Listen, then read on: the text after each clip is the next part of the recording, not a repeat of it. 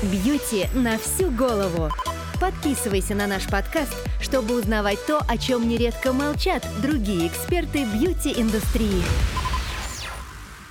Сегодняшний выпуск мы решили посвятить э, ароматам и их роли в нашей жизни, хитростям обоняния и тому, как это устроено в мире животных и у человека. Расскажем о том, что можно унюхать через рукопожатие, можно ли натренировать обоняние и как некоторые орхидеи притворяются самками пчел, почему восприятие духов у женщин зависит от цикла и что делают обонятельные рецепторы в коже, в сердце и в других органах.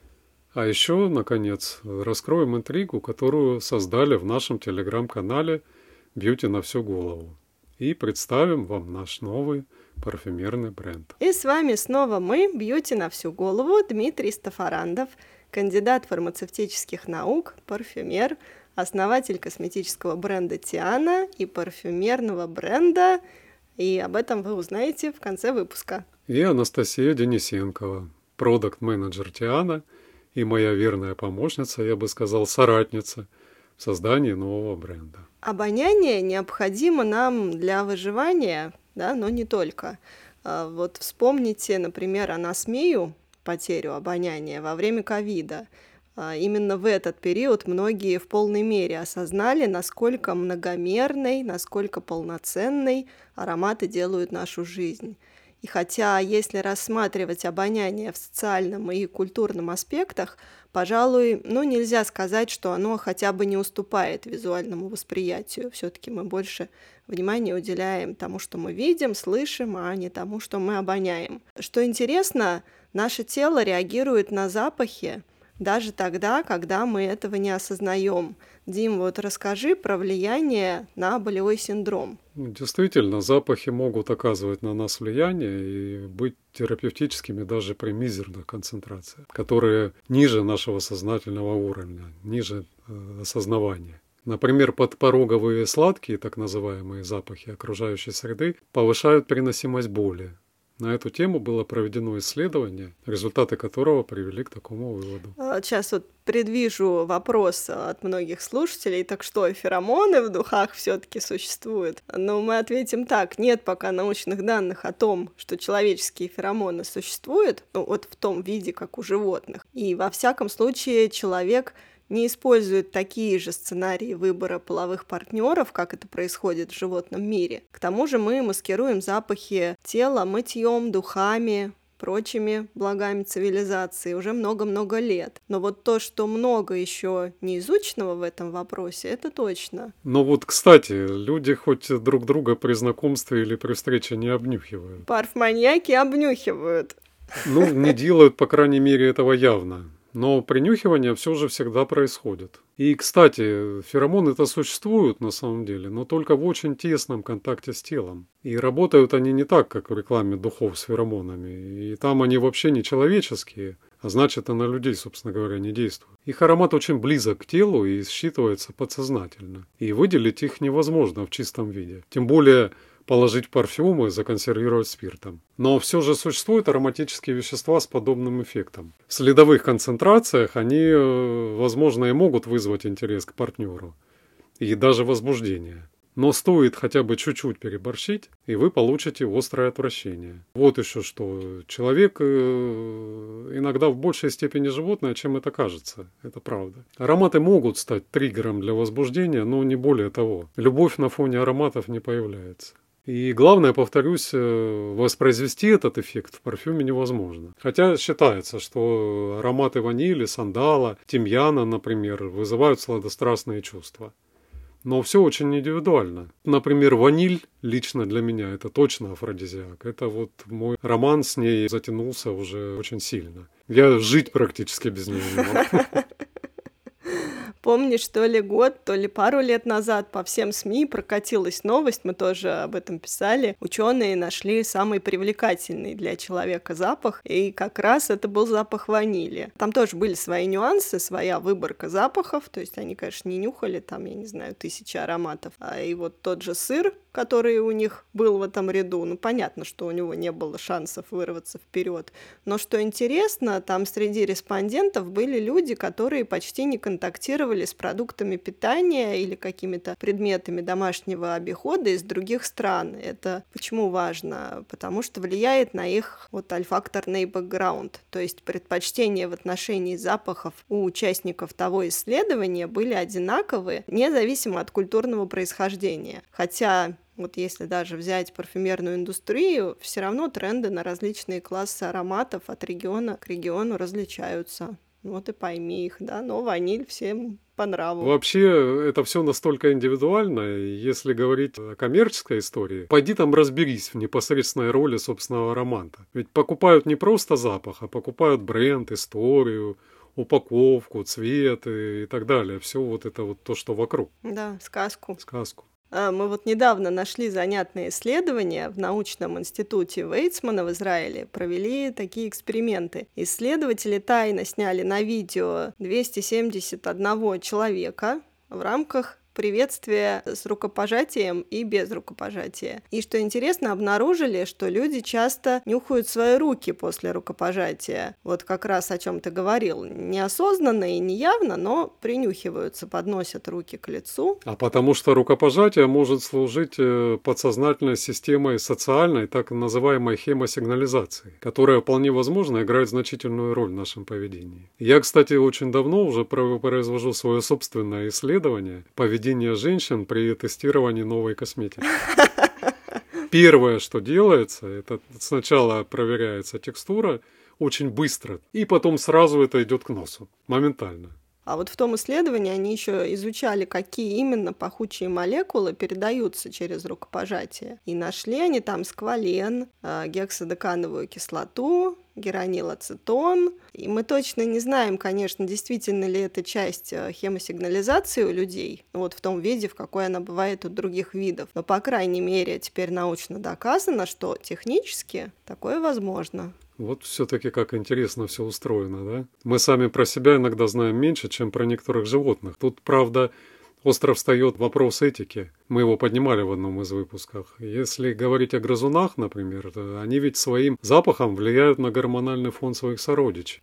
Занятно, что у людей нечто подобное тоже существует, да, но не так выражено. А вот расскажи про грызунов.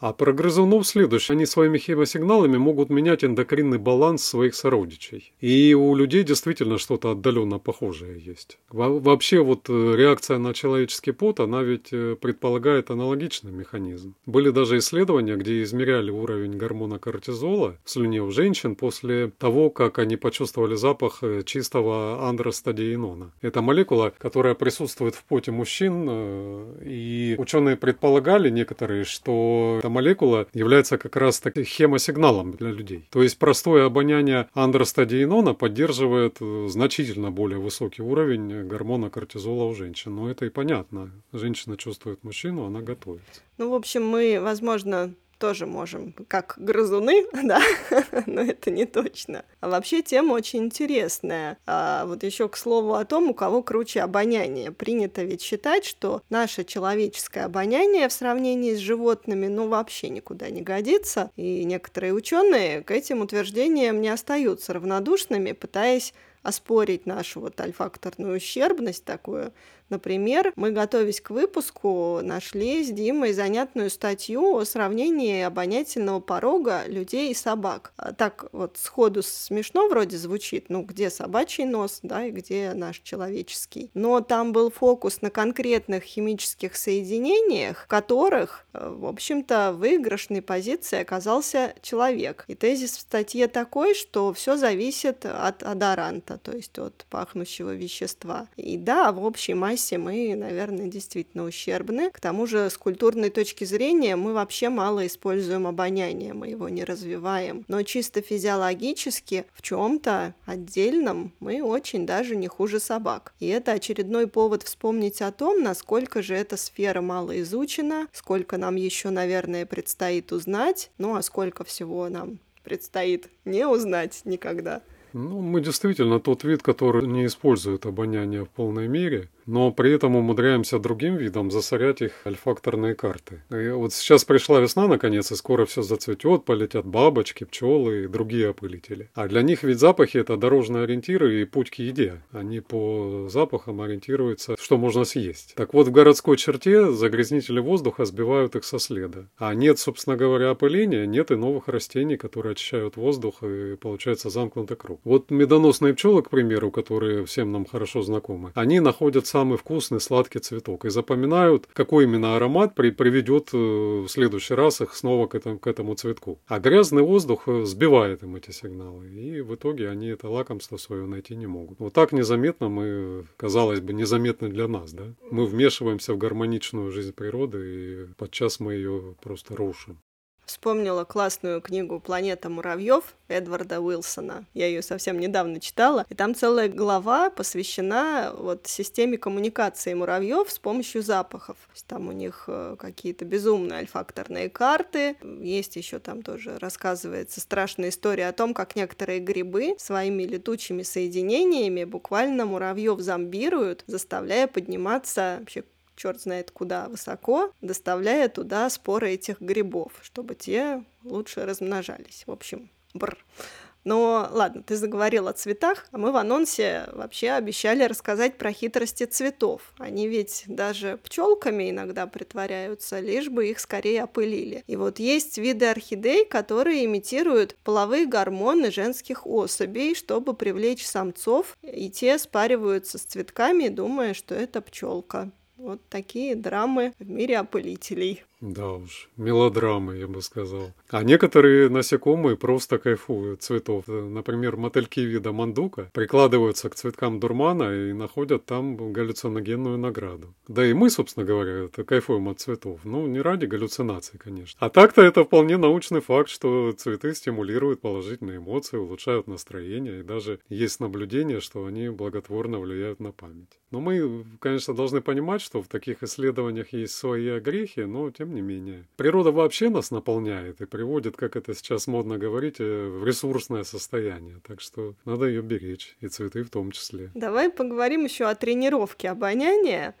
Люди часто подвержены стереотипам, что вот кому-то дан острый нюх, кому-то нет, что кто-то, это вообще мое любимое, умеет раскладывать духи на ноты, а вот кому-то это не дано. Тут очень хочется сказать, что вот это все раскладывание парфюмерных композиций на ноты вообще вызывает много вопросов, и в этом смысла, в общем, мало если только ты не работаешь в индустрии, когда это вот для работы нужно, да, например, там бриф грамотно составить. Зато описывать ароматы, расширять свой словарь, вот это действительно здорово, потому что через описание мы в том числе познаем, тренируем не только наш альфакторный словарь, но и нос. Ведь чтобы описать запах, надо его для себя понять, внюхаться, запомнить. И детей тоже этому можно учить. Это на самом деле очень полезный навык. Мы знаем, что расстройства обоняния могут, например, приводить к недоеданию, ну, потому что запахи разжигают, поддерживают аппетит, к пищевым отравлениям, когда мы не чувствуем, что еда испорченная, к потере веса, даже к депрессии и так далее. И при нарушениях как раз первым делом показана тренировка обоняния.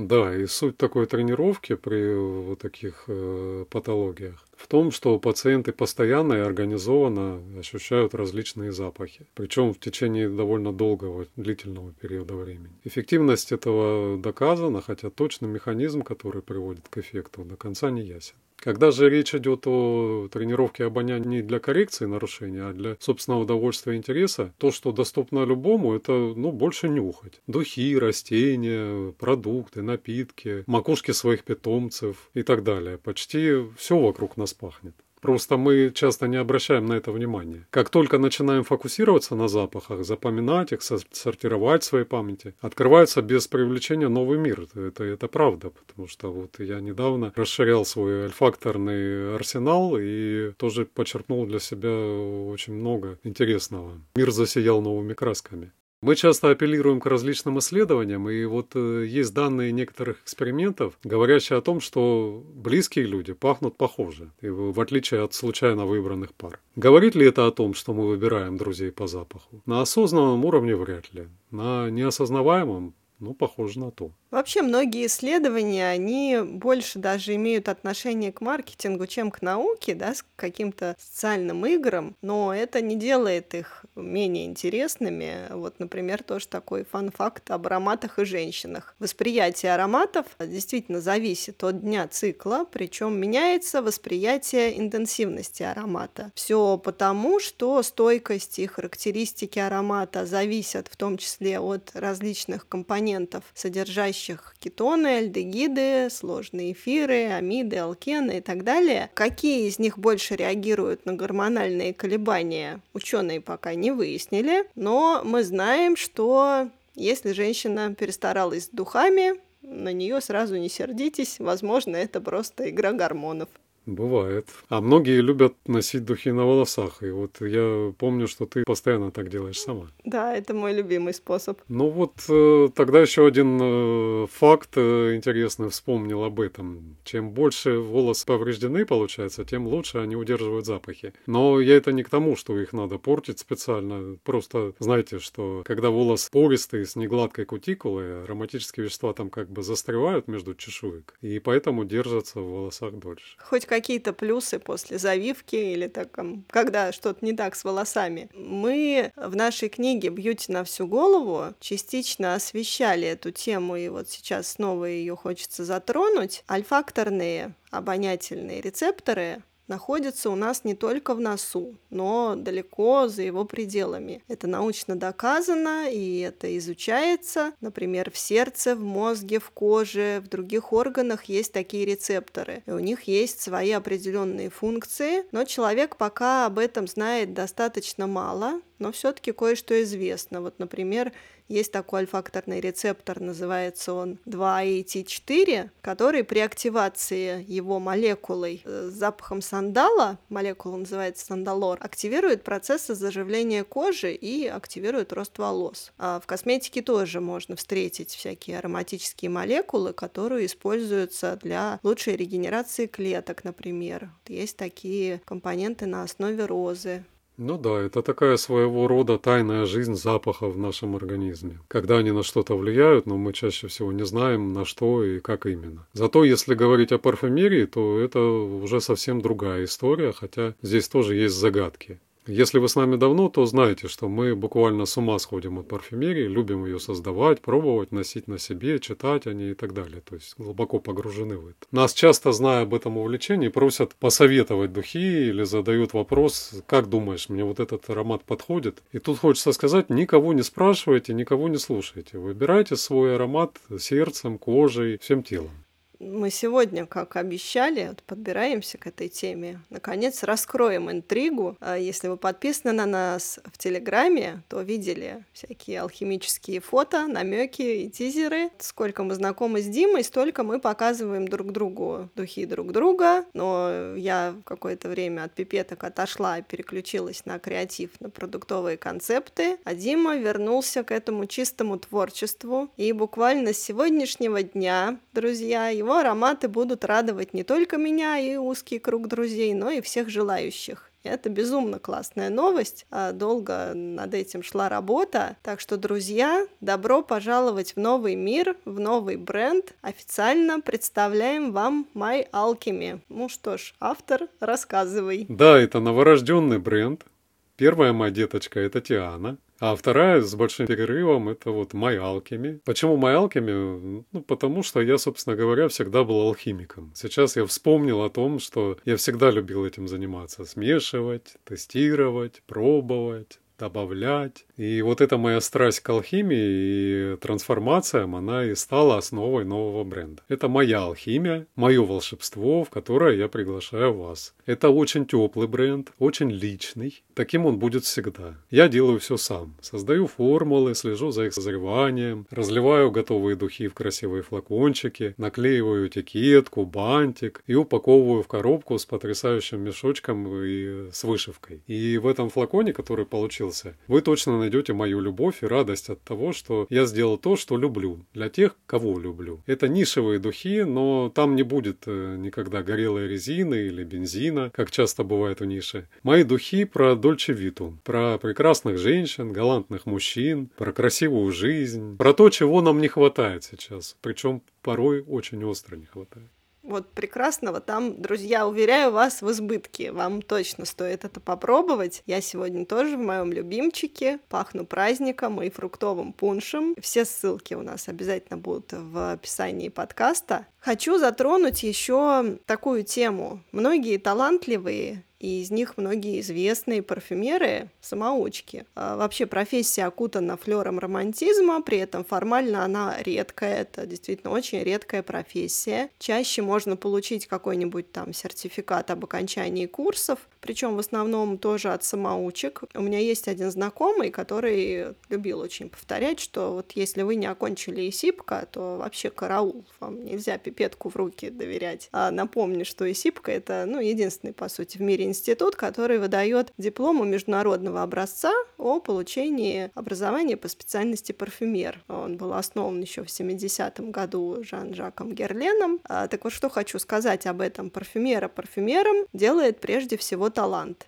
как писателя писателем делает тоже не литературный вуз, а талант, потому что доля творчества здесь несравненно больше, чем точные знания, хотя они, разумеется, тоже нужны, ну, знания необходимы, конечно, особенно в области химии, потому что для того, чтобы смешивать духи, все-таки э, нужно понимать, как это делать и уметь хотя бы отмерять правильные дозы. А это достаточно сложно для людей, которые в этом не очень э, сведущие. Что касается творчества, Лука Турин в своей книге «Секрет аромата», помнишь, э, он поднимает как раз тему творчества. Книга вообще об ароматических веществах, о химии ароматов. Ее даже не всем, наверное, так уж интересно будет читать именно поэтом. Там много химии. Но вообще очень советую. Занима... Замечательная книга и очень занимательная. Так вот, и даже он пишет в том числе о том, что можно с точки зрения химии всем этим прекрасно владеть. Но вот без творчества все это не имеет никакого смысла. Да, в работе парфюмера много рутины и много ответственности за качество и правильное безопасное использование сырья в своих формулах, за постоянство звучания. Это если речь идет о коммерческой партии. Но все же главное, э, самое главное, это воплощение идей, фантазии, мечты,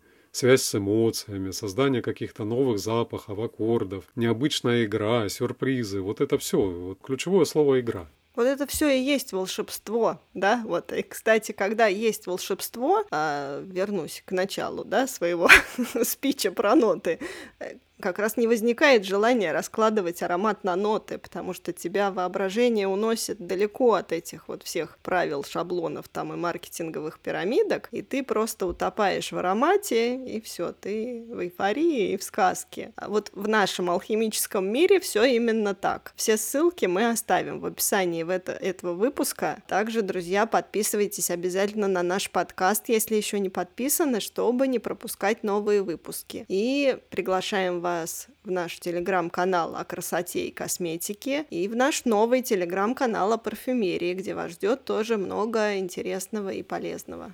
Да, Настя права, это очень важно, что настоящие духи, настоящие духи, которые удались, это те духи, которые, в принципе, даже профессионалами не раскладываются на ноты. Когда ты понимаешь, что это что-то новое, если ты это разложишь, исчезнет э, магия. Я очень надеюсь, что мои духи будут восприниматься вами именно так. Спасибо, что были с нами и дослушали этот выпуск до конца. Если вам понравилось, делитесь с друзьями. Желаем вам удерживать свое внимание на красоте окружающего мира, на внутренней красоте каждого из вас и, конечно, наслаждаться ароматами, созданными природой и парфюмерами, и нами в том числе. До скорых встреч!